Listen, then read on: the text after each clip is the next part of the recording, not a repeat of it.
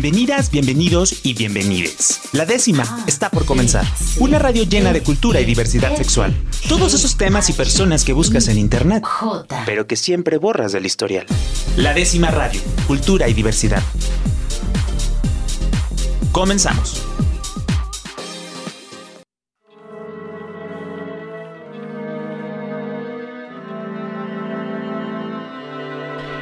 Muy buenas noches a todas, todos, todas las personas que nos acompañan hoy en miércoles. Miércoles rico porque ya no está haciendo tanto calor. Sí, I'm not a color team person. Soy más de frío discúlpenme. La verdad es que discúlpenme, yo amo el frío, no soporto el calor. Pues ahorita que ya está empezando a llover un poquito, pues está uno como más a gusto, más ya este, se puede prestar como para estar viendo la película, para estar así que el cafecito, que el chocolatito, para estar abrazados si tienen quien y si no, pues la almohada, o si tienen gatitos o perritos, pues bueno, ya cada quien va encontrando con quién, ¿no? Este, muchísimas gracias por estar el día de hoy aquí en el 96.3 FM de Guadalajara, en Jalisco, Radio, la Radio Cultural del Estado de Jalisco, en el 91.9 FM en Puerto Vallarta, o en el 107.1 FM de Ciudad Guzmán. Y bueno, ya me cansé. Yo soy Rob Hernández. este es su programa, La Décima Radio. Y le agradezco a Rafa que el día de hoy está aquí en los controles. Y que como siempre, pues es una parte importantísima de aquí de el programa. Pero bueno, vamos a entrar el día de hoy. Traemos dos temas muy importantes y muy bonitos. Y que luego la gente, cuando estábamos platicando del tema que vamos a abordar el día de hoy, la gente me decía, ¿ah? ¿No? Porque eh, vamos a hablar de música clásica e historias LGBT y el trasfondo, dónde se interseccionan, cómo funcionan, etcétera. Y luego la gente dice, pero ¿cómo? O sea, ¿cómo? ¿De qué vas a hablar? Y yo sí, pues, pues de música clásica, ¿no? Entonces, no, pero es que eso es bien aburrido. yo, no, no, no, no, no es que sea aburrido, es que no la has sabido entender o no te has sabido acercar, ¿no? Entonces, creo que es la gran oportunidad y todo parte de una experiencia que tuve hace muchos años cuando en un concierto ahí en Palacio de Zapopan, bueno, en el este edificio de presidencia Zapopan estaba en un gran concierto de un gran director de orquesta eh, y estaban tocando de una pieza de Tchaikovsky y de repente este, entre cambio de, piezas se empezaron a explicar, empezó a explicar eh, pues la historia de Tchaikovsky, de cómo vivió atormentado por su homosexualidad y cómo... Bueno, ahorita mejor que él nos cuenta la historia. Pero bueno, esta persona le dije, oye, vente a la décima radio porque yo sé que ustedes le pueden escuchar también por las mañanas aquí en Jalisco Radio. Y le dije, pues vamos a hablar, vamos a, hablar un poquito más de fondo de este tema. Y me da muchísimo gusto, aparte que ya tenía un ratote sin verlo, tener aquí a Guillermo Salvador. ¿Cómo estás, Guillermo? Ro, ¿cómo estás? Qué gusto saludarte. Rafa, qué gusto saludarte. También es un, un honor y un placer estar con ustedes esta noche aquí en tu programa. Oye, Guillermo, en esta parte, luego, digo, no sé, digo, tú pues te dedicas completamente a esta parte de la música. Me imagino que no, bueno, no sé si es ser como común, pues que la gente te dé como estos tipos de comentarios como de, ay, es que la música clásica, ay, que sea como un poco, sobre todo hacer como esta vinculación con, con personas jóvenes, con nuevos públicos, ¿no? Desde tu perspectiva, ¿cómo podríamos empezar a abordar o explicar la música clásica para estas nuevas generaciones que pues solo del reggaetón al urbano nos vamos y del urbano hacia el reggaetón, ¿no? Y a lo mucho llegamos al pop, ¿no? Mira, hay que acercarse, hay que acercarse, como tú decías hace un momento, sin miedo alguno, sin temor alguno. Lamentablemente hay muchos prejuicios como este ¿no? De que puede ser aburrida, puede no ser impactante, eh, de repente hay obras que son muy largas, vivimos en una época en donde la inmediatez eh, priva de alguna forma muy importante, entonces por ejemplo tú un muchacho de 12, 13, 14 años le dices que va a escuchar una sinfonía que dura 45 o 50 minutos, eh, te dice no, no, no, qué barbaridad, ¿no? Pero la verdad cuando tú te dejas llevar por la música como cualquier otro género artístico, pues en ese momento la duración de las obras pasa un segundo término. Eh, sí siento yo que los conciertos debemos interactuar mucho más con la gente. Debemos eh, quitar una cantidad de situaciones establecidas ya por la historia, que de alguna manera, pues sí, hay gente que, que, como que se siente mal o dice, el, famoso en qué momento voy a aplaudir. ¿no? que a, todo el mundo le preocupa y es lo menos importante del mundo. Yo les contesto, aplaude cuando te den la gana. Que te gustó, aplaude, que no te gustó, pues aplaude. Fíjate, pero también eso de que salen y entran y que son como cinco veces que salen y entran para que les aplaudan y tú es como de... Ah, ahí está, es que no sales para que te aplaudan, sales porque te aplauden. Ah. O sea, si resulta que tú te metes a las tras bambalinas, ¿no? Y la gente deja de aplaudir, pues ya se acabó. Pero si la gente sigue aplaudiendo, entonces pues tú sales para agradecer esos aplausos. Entonces, en realidad, esa es la razón. No es que ahora me meto, me salgo, me meto, me salgo, voy, vengo. No, no, no, no va por ahí el asunto. alimentar el ego, ¿no? Pues no, claro que no. Si hay algunos protocolos, bueno, pues que se siguen y que son un tanto secundarios, pues, ¿no? Pero, por ejemplo, mucha gente teme el en qué momento voy a aplaudir. Yo te invito y les invito amigos que nos escuchan ahora, por ejemplo, que vean videos actuales de orquestas en Europa eh, y termina el primer movimiento en Berlín, en Viena, en el Concertgebouw de Ámsterdam, en donde quieras. Si la gente se entusiasma después del primer movimiento, la gente aplaude y no pasa absolutamente nada. Y, de repente aquí alguien empieza a aplaudir después de un primer movimiento de un concierto de sinfonía y hacen más ruidos lo que los callan que el, pobre hombre que aplaudió. Oye, pero... No pasa nada, aplaude. pero... que es el primer movimiento. Digo, para la gente que, no está Digamos que una sinfonía que tiene cuatro movimientos, ¿no? Eh, en términos técnicos sería, pues no sé, el movimiento rápido, uno lento, uno intermedio y el movimiento final más rápido o más espectacular, ¿no? Pues muchas veces el primer movimiento termina también de una manera espectacular. Entonces, caramba, pues la gente entusiasmada te aplaude. Claro, se emociona. Y, y, entonces, no, no, no se debe, pues no se debe, ¿por qué? ¿Dónde dice? ¿Quién lo dijo? El manual de Carreño de la música clásica. en el siglo XIX, en tiempos de Beethoven, ¿no? Por aquella época, a mediados del siglo XIX, eh, se acostumbraba a aplaudir después del primer movimiento, porque son muy largos. Entonces, es más, se hacía hasta intermedio después de los primeros movimientos. Entonces, hombre, pues como artista en escena, pues lo agradeces también, descansas un poquito, ¿no? Es casi, casi te digo, no, no, no, no vayas a proferir el menor ruido porque la vida del artista peligre. No es cierto. O sea, si suena un celular, pues ni modo, es, incómodo, pero molestas más al de junto que realmente al que está en el escenario, ¿no? Piérdenle miedo, o sea, vayan. Eh, fíjate, eh, déjame nada más comentarte algo. Tú dijiste, ¿qué debemos hacer para entenderlo? No, no tratar de entenderlo, simplemente sentirlo, vivirlo y disfrutarlo. Oye, es que eso es muy importante porque luego, ahorita vengo justo de un taller de poesía y estás tratando de entender los textos y es como más que incluso con la música es qué te hace sentir, qué te transporta, o sea, dónde te, qué, qué te hace vibrar, porque muchas veces ni siquiera te lo puedes explicar y estás sentado, este, a la, ojalá en el degollado, que es un lugar maravilloso, pero a lo mejor estás con una, con una orquesta este, en un lugar en, los barrios, como los que hicimos en Zapopan, y en medio de, la plaza, donde sea, te hace sentir, te llega, y es como, e, eso es lo que se busca a través de la música clásica, ¿no? Que también por aquí hay como una definición rara, eh, Guillermo, sobre qué sí es la música clásica, o sea, porque se puede hablar, digo, ya metiéndonos en un tema mucho más como... Mm, este, ¿cómo se puede decir? Como más... Escolástico. ándale, no encontré la palabra porque así como así, como de, solo abarca de tal a tal tiempo, entonces eh, hay ciertos este, compositores o compositoras que son de los 70 pero que hacen música, pues que podría considerarse clásica, pero sí entra, pero no, pero bla, bla, bla, bla. ¿Tú cómo definirías esta parte? Mira, yo considero que un clásico cualquiera que este sea y hablemos de, de, lo que tú quieras, un clásico es aquello que trasciende más allá de su época. ¿No? Por ejemplo, tenemos algunos coches que son clásicos y a lo mejor eran de 1940, 1950. Eh, por ejemplo, los Beatles, ¿no? Bueno, pues su época fue en los años 60, ¿no? 50, 60, pero se siguen escuchando, han trascendido más allá de su época, ¿no? Hay compositores como Vivaldi, como Mozart, como Beethoven, como Tchaikovsky, como Ravel, y ya me eché todo, varias épocas, me aventé tres siglos de un jalón, ¿no? que han trascendido más allá de su época. Entonces, pues podemos considerar estas personas, estos, estos creadores, como los clásicos en la historia de la música. No dividamos en música popular, no, no, no, la música en términos generales, ¿no? Sí, efectivamente lo que decías, el periodo clásico en la historia de la música es el siglo XVIII, sus principales representativos Mozart y Haydn, ¿no? Pero vaya, si no le llamamos música clásica, ¿cómo le podemos llamar? Hay quienes le llaman eh, la música culta.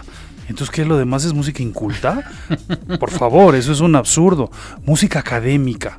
O sea, ¿qué significa eso? ¿Que unos, unos están preparados para escucharlo y otros no?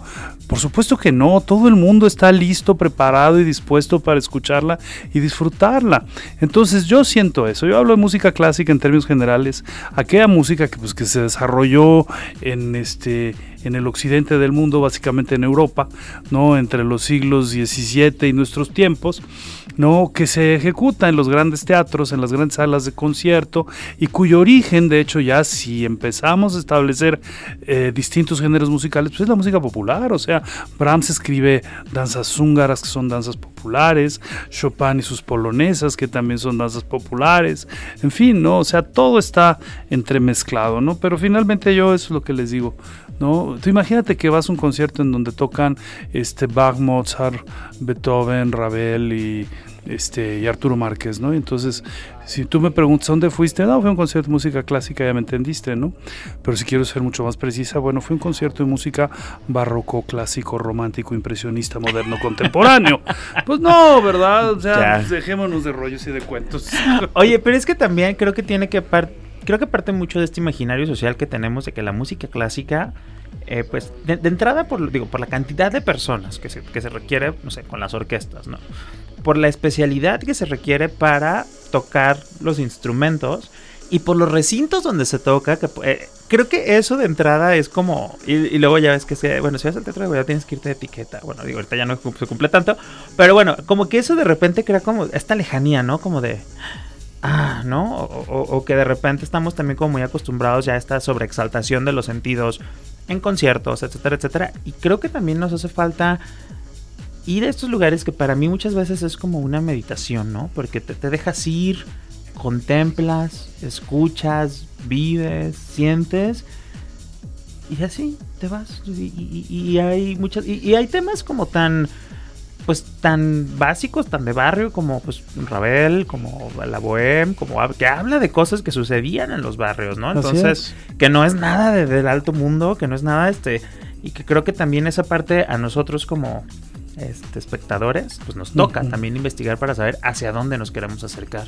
Sí, fíjate que eso que dices, yo creo que hay que irlo eh, erradicando un poco, sí, desde luego, bueno, arreglarte y presentarte muy bien vestido en un teatro, pues independientemente de que sea música clásica o el, el espectáculo que vayas a ver, es igual. Pero fíjate, eh, creo que tú lo dijiste y ahora que te veía yo, ¿no? Eh, interpretar tus palabras físicamente. Eh, digamos que los seres humanos vivimos un mundo exterior y un mundo interior. ¿no? Y tan importante es el mundo exterior como el mundo interior. Cuando tú vas a un concierto de rock, precisamente el que se desarrolla, el que crece, el que se expresa, es el mundo exterior. Porque desde que ya vas llegando, ya vas gritando, ya vas cantando, ya vas bailando, ya vas totalmente conectado a eso. Cuando tú vas a un concierto de música clásica, que puede llegar a ser tan, tan, tan intenso, en verdad, como puede ser un concierto de rock o cualquier otra expresión escénica, pero ahí el que va a, funcionar es el mundo interior, es hacia dónde vas a ir y lo puedes exaltar de una manera verdaderamente exuberante. Y cuando tú realmente alimentas ese mundo interior, es ese mundo interior el que te hace probablemente sentir todas estas sensaciones y emociones, las cuales tú eh, hablabas hace unos minutos, que la música en este caso, bueno, que es la que estamos hablando, la música clásica es capaz de hacerte sentir. Oye, qué bonito y que, o sea, ¿cómo diferenciamos y cómo lo, relacionamos con estos conciertos? Porque incluso, pues también, si que vamos, queremos ir a un concierto de rock, pues ya me veo yo yéndome de traje, ¿no? O sea, pues, pues, no, pues, los, los códigos. Vas a estar incomodísimo además. ¿no? Entonces, o sea, creo, creo que cada lugar tiene sus, este pues sus reglas, sus etiquetas, sus protocolos, etcétera. también sin llegar a una parte como tan exagerada. Pero vamos a un corte aquí en la décima radio. Y después del corte, Guillermo, me gustaría hablar como de estas personas autoras a lo largo de la historia de, pues ya dijimos desde hace muchos años, justo que tienen mucha relación con lo que a lo mejor las personas de la diversidad sexual estamos viviendo hoy en día y que ellos fueron un referente en su época pudieron no haberlo plasmado en su música, pero que pues definitivamente son unos iconos, ¿no? De la música clásica. Entonces, vamos a un corte comercial aquí en la décima radio. Estamos con Guillermo Salvador. Yo soy Rob Hernández.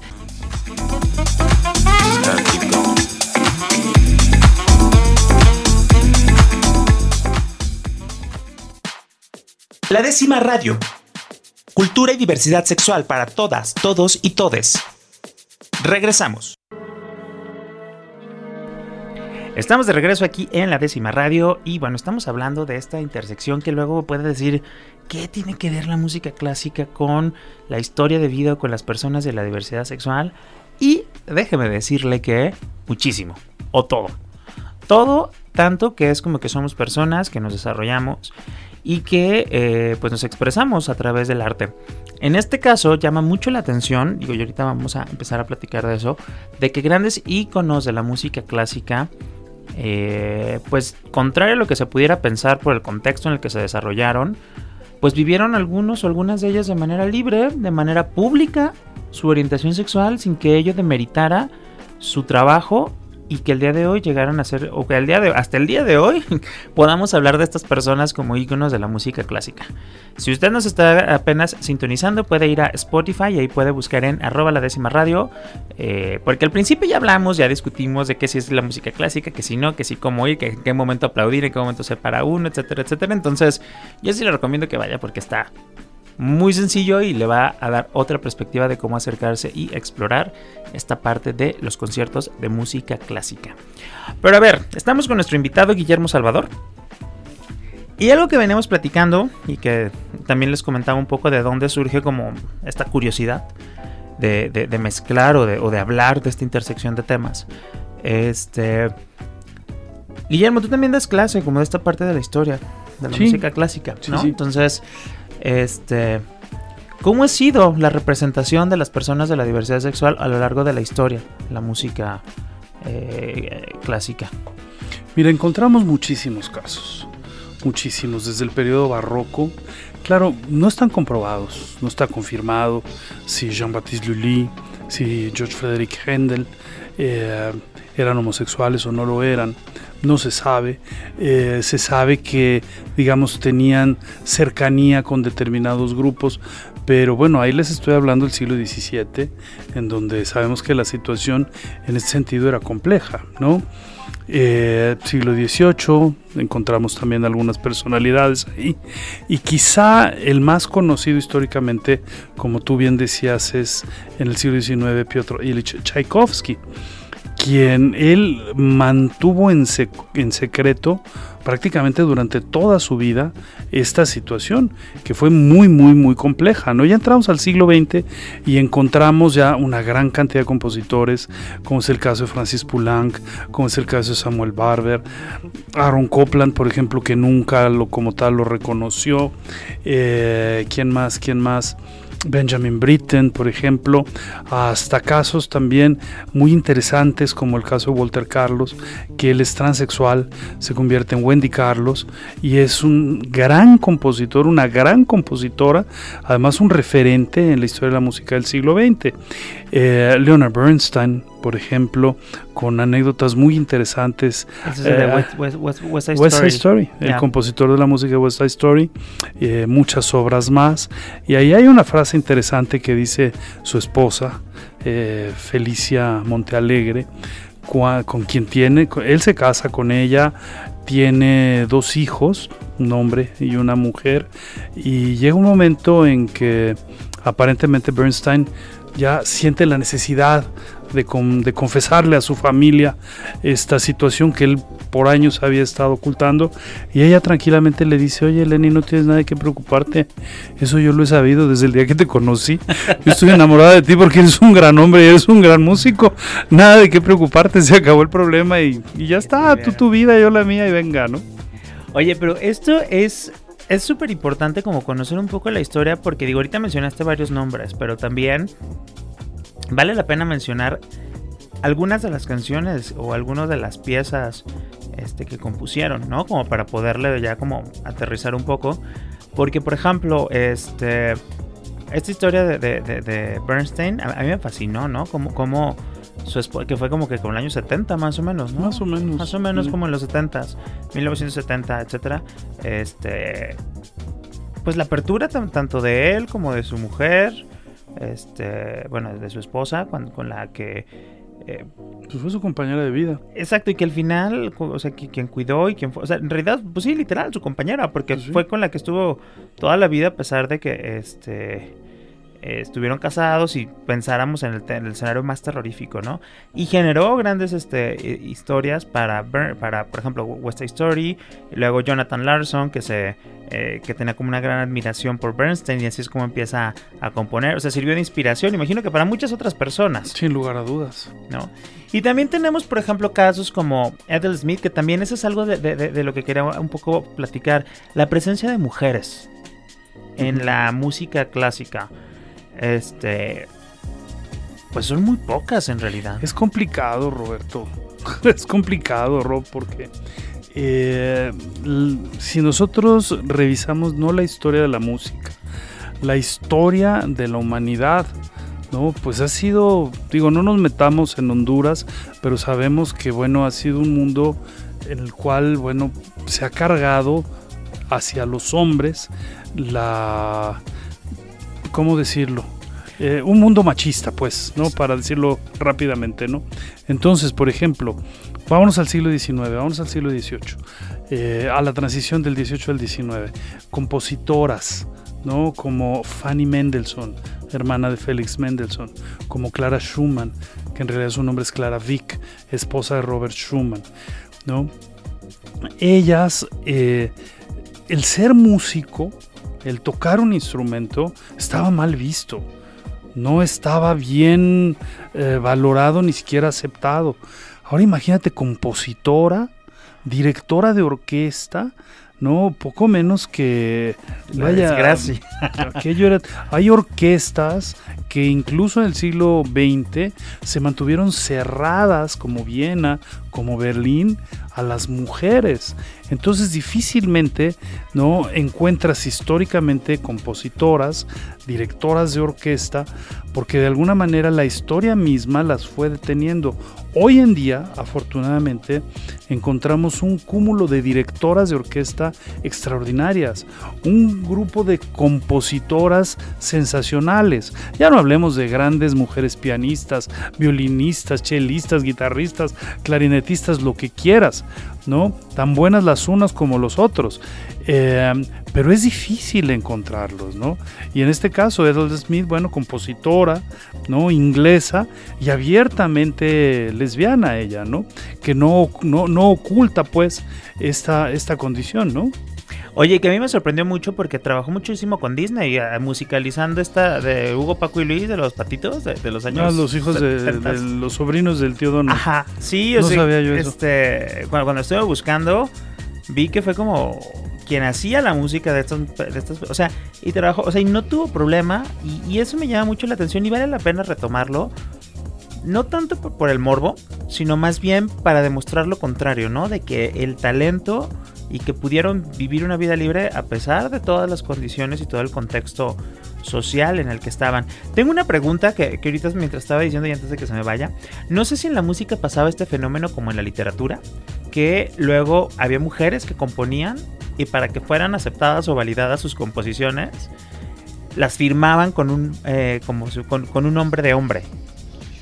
Eh, mira, No sé si hay algo documentado al no, respecto. no como tal, pero por ejemplo en el caso de Fanny Mendelssohn, su hermano es Félix, Félix Mendelssohn. Entonces, la historia dice que muchas de las composiciones están firmadas por F. Mendelssohn.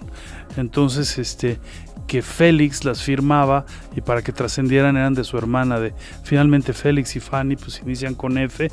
Entonces, probablemente ahí esté esa situación. Yo quiero pensar que lo que es de Félix es de Félix y lo que es de Fanny es de Fanny. Y ya la historia realmente ha puesto en su lugar a cada uno.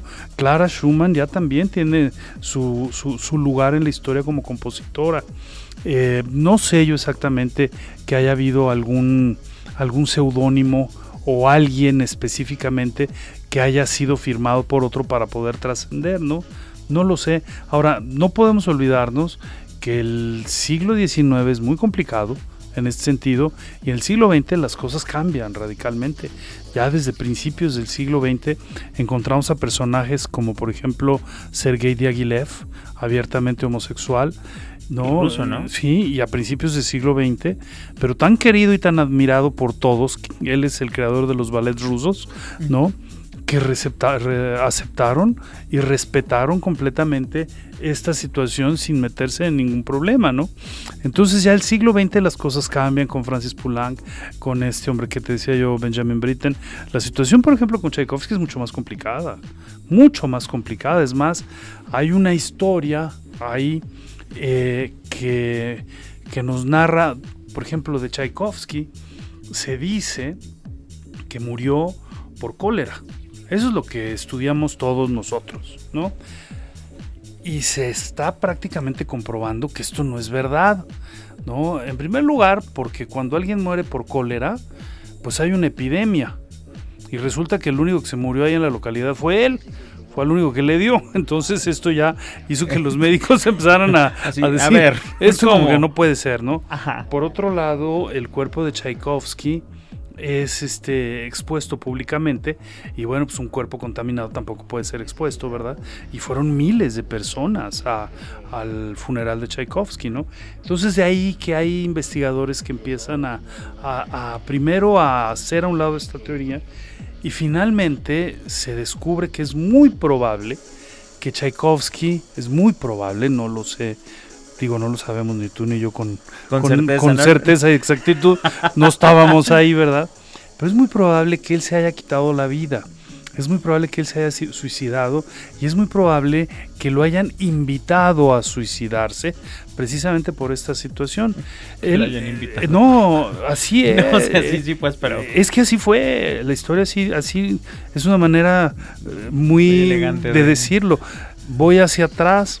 Eh, Tchaikovsky, además de haber sido un gran músico, eh, también estudió la, entró a la, escuela de jurisprudencia, estudió leyes, era abogado, ¿no? Su padre como tal le pidió que lo fuera, se recibió, y luego pues se dedicó exclusivamente a la música, y muchos años después, pues resulta que Tchaikovsky estaba pretendiendo a un chico, ¿no? Digamos, a cierto punto lo estaba acosando, y el papá de este chico, Ajá, pues se quejó, escribió una carta al zar, no me acuerdo si era Alejandro II en aquella época, y que si esa carta hubiera llegado al zar, no habría pasado nada. A lo mejor le hubiera dicho, bueno, mi buen Tchaikovsky, vámonos calmando, ¿verdad? No seamos tan tan evidentes, porque el zar era un gran admirador de la música de Tchaikovsky, ¿no?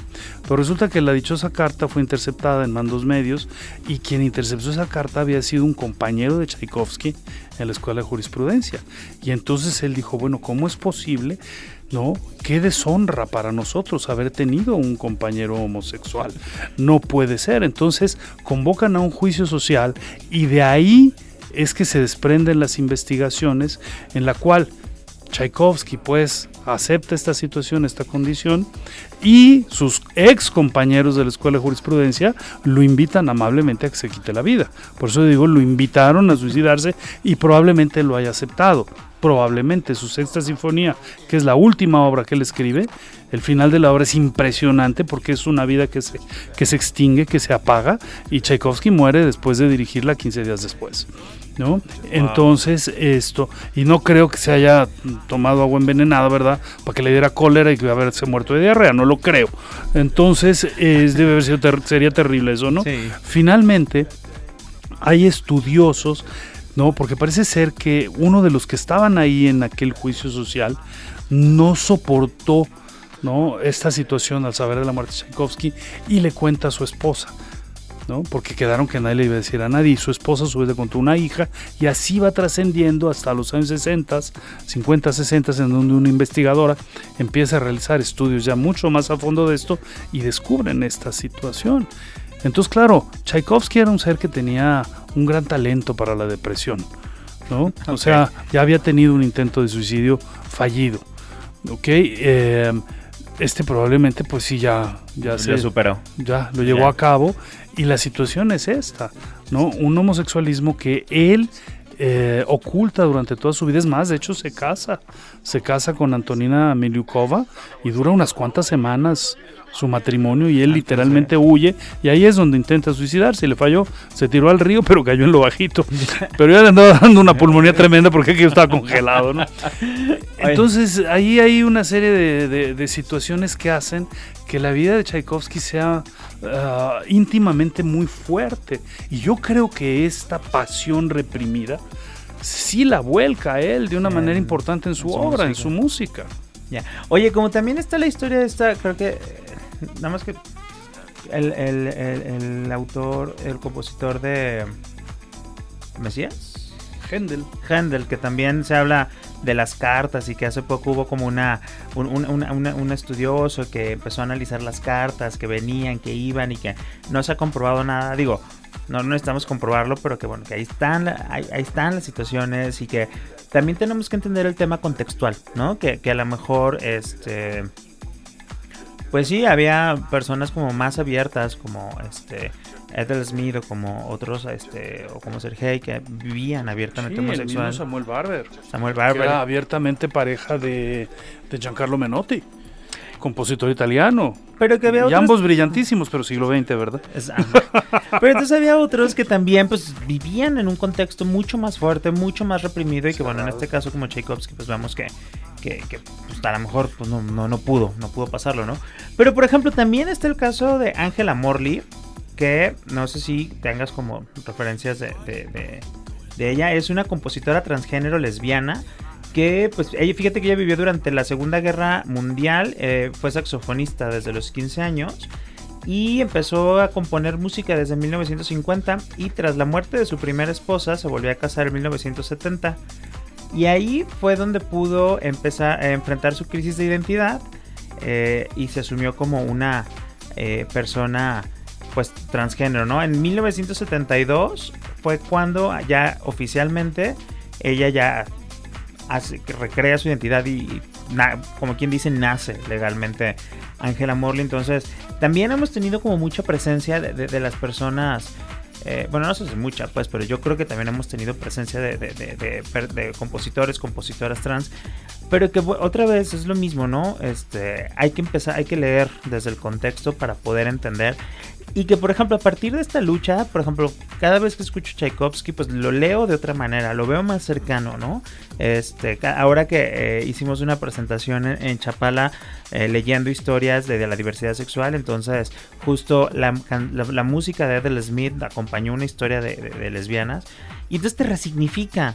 En ese sentido creo que es necesario entender, y digo, nosotros como, como personas de, la diversidad sexual, si nos queremos interesar en el tema y vemos desde otros ojos, a lo mejor yo puedo sentir más cercano a mí a Tchaikovsky, a lo mejor este Abrahams lo puedo interpretar de una manera como mucho más personal, ¿no? Digo, independientemente de cualquier otro autor, pues, pero a lo mejor con estos autores, autoras, hay algo que, me, puede, me puede significar un poco más su historia, ¿no? Porque a fin de cuentas, esta es la parte en la cual como vamos a, a reinterpretar esta música.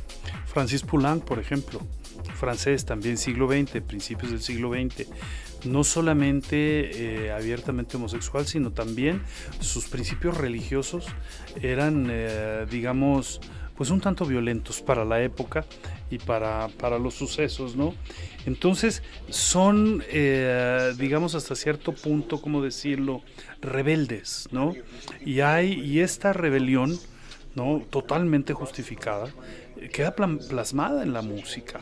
No quiero decir que aquel que no lo sea no pueda hacerlo, que aquel que no lo sea pues no tendrá sentimientos, yo creo, o sensibilidad. Finalmente todo ser humano, desde mi punto de vista, y yo creo que desde el tuyo también, es sensible por naturaleza.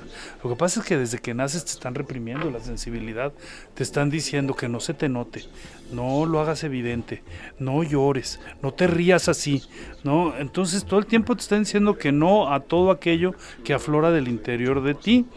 Entonces, claro, pues está reprimido cualquiera que sea este sentimiento. Yo les digo, bueno, suelten las emociones, suelten las sensaciones, vivan con la conciencia absoluta del momento de todo aquello que estás haciendo, sintiendo y viviendo. Claro, en el mundo del arte, pues lógicamente que los sentimientos están a flor de, a flor de piel, las sensaciones también como tal, puede ser muchísimo más evidente, ¿no? Entonces compositores como ellos, como todos estos que hemos mencionado el día de hoy, pues que a su vez históricamente pues ha habido una mayor represión, no dudo en lo más mínimo que esta se haya volcado de manera muy importante a través de su arte, ¿no? Y que no quiere decir que todas las personas que están en cercanía con esta sensibilidad por fuerza tienen que tener una orientación sexual, No. homosexual, bisexual, etcétera, etcétera. Que también eso nos ayuda y que creo que también es válido este, reconocer a estos, a estos hombres heterosexuales que no tienen miedo a reprimir su lado femenino, ¿no? A expresarlo a través de la música.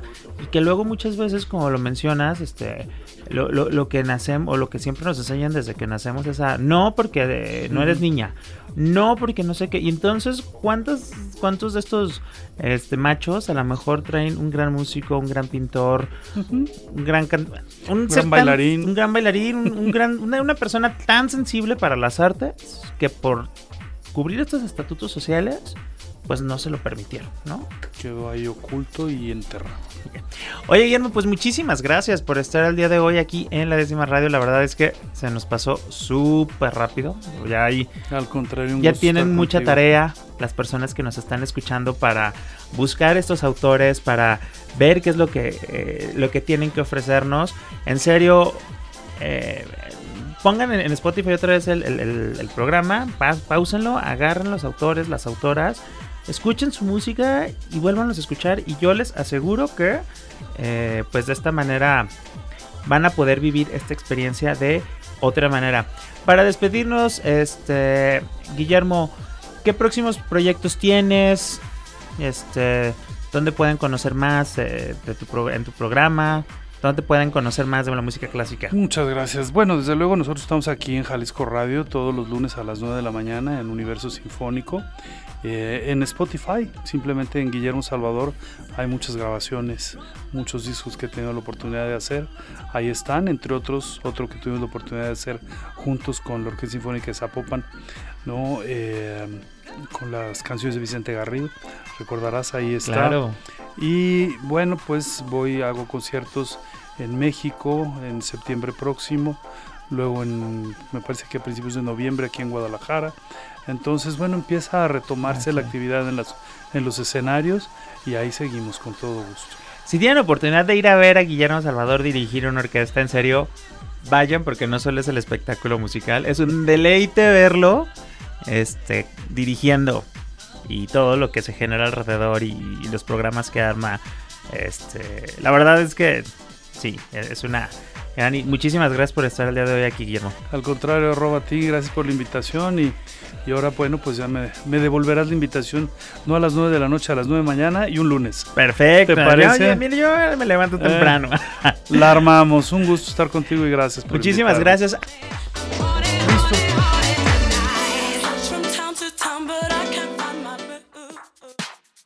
La décima radio. Cultura y diversidad sexual para todas, todos y todes.